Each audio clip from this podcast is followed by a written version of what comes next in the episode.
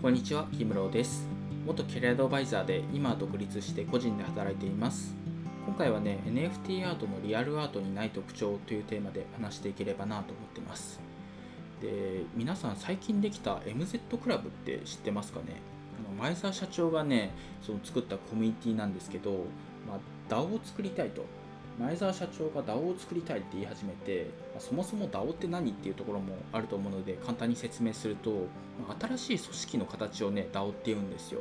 なんかリーダーとかがいなくってでプロジェクトをねそのみんなであの意見を出し合って、まあ、対等な立場で意見を出し合ってなんかいいなと思った共感した人たちがそのプロジェクトを進めていくみたいななんかそういう感じのコミュニティなんですけどまあまあいろいろね諸説いろいろ考え方があるみたいなんで詳しくは調べてもらえればなと思ってます。でまあ前澤社長が DAO が面白いと。ちょっと DAO を作りたいっていうことを言い始めてで昨日初めてねその MZ クラブで意見の出し合いみたいななんかチャットが始まったんですよ。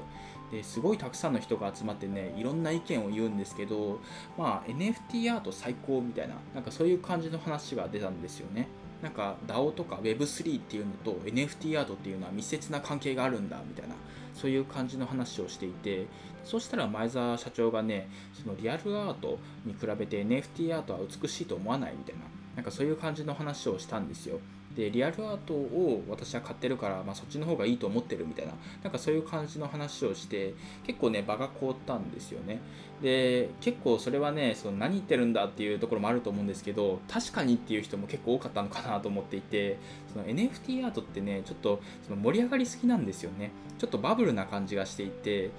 例えば CryptoPunks っていうドット絵があるんですけどそれが27億円とかで落札したりとか最近だとクリプト忍者パートナーズっていう NFT アートがあるんですけどそれが1個500円とかで、まあ、2万2222体ぐらい発行されてそれが1時間ぐらいで完売してで今最初ね500円ぐらいで売ってたものが今5万円ぐらいで取引されてるっていうもうすごい世界なんですよね。なんかものすごい価値が上がってるというか値上がり競争が激しいみたいななんかそういう感じになってるんですよね。でなんでねそんなに NFT アートが評価されてるのか、まあ、別にね正直言って大した絵じゃないというか、まあ、そんなにねその今までもあった絵の感じなんですよね。なんか CNP とかもポケモンみたいな絵のタッチなんですよ。なんか別に可愛らしい絵のキャラクターなんですけど5万円で取引されるほどの絵の感じじゃないんですよ。で、まあ、ましてやね、 CryptoPunks なんてドット絵なんで、まあドット絵なんてね、その頑張れば小学生でも描けるというか、まあ、そんな大した絵じゃないんですよ。なのになんでこんな評価されてるのかっていうところなんですけど、まあ、一個ね、その NFT アートの、まあ、すごいなと思うところというか、そのまあ、まあ、これはね、リアルアートになかった感じなのかなって思うところがあって、それはね、コミュニティコミュニティでね、NFT アートを売っていくというか、盛り上げていくっていう感じがあるんですよ。どういうことかっていうと、まあ、CNP っていう NFT アートの場合はその忍者 DAO っていうのがあるんですよ。忍者 DAO っていうところで CNP を販売してでその NFT アートを使ってどうやってプロジェクトを盛り上げていくかみたいなそういう話をしてるんですよ。